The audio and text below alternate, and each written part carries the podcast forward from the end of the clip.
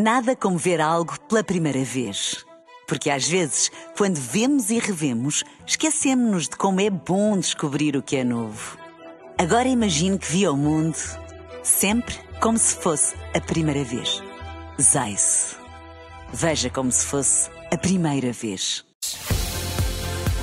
Na rádio, no digital, em podcast. Música para sentir, informação para decidir.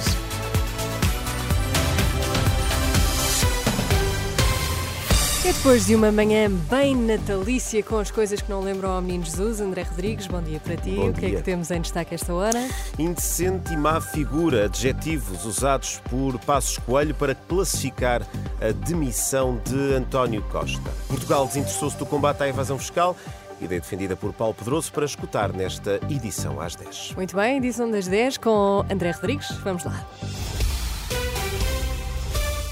António Costa demitiu-se por indecente e má figura. A frase é de Pedro Passos Coelho. Numa das raras declarações em público desde que abandonou funções governativas, o ex-primeiro-ministro falou esta manhã aos jornalistas à chegada ao Campos da Justiça em Lisboa, onde vai ser ouvido como testemunha no processo EDP.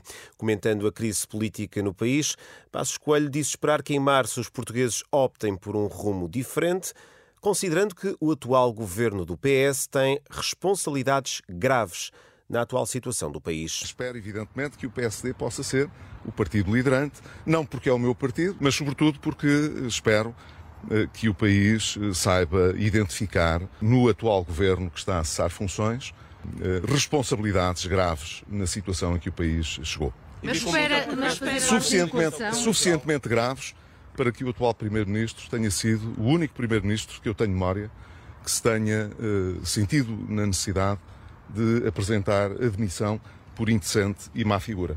Passos Coelho acusou o governo PS de ter contribuído para a degradação de muitas políticas públicas, desde a saúde à educação.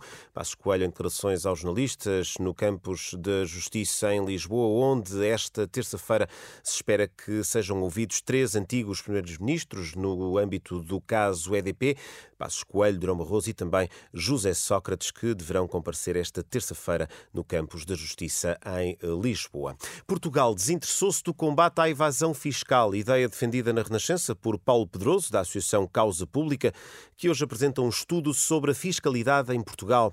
O documento revela que a carga fiscal penaliza sobretudo os trabalhadores mais pobres e que as empresas pagam poucos impostos. Nestas declarações à jornalista Liliana Monteiro, Paulo Pedroso sublinha a urgência do combate à economia paralela, um combate do qual eh, Portugal se desinteressou, diz o ex-ministro socialista. Há também em Portugal a questão da fuga, não é? Portanto, o nível de economia não declarada eh, tem também eh, uma, digamos, um impacto na carga fiscal, porque, no fundo, as pessoas que eh, trabalham sem, eh, sem declarar, que têm atividade económica sem declarar, correspondem a uma taxa zero de imposto. Mas essa é outra questão, que é a questão da fuga, que não está ainda, não, o país desinteressou-se de, uh, digamos, de estudar e acompanhar uh, e, e, que a nós nos parece que é também uma outra fonte de, de otimização, porque no fundo acaba por ser competição injusta.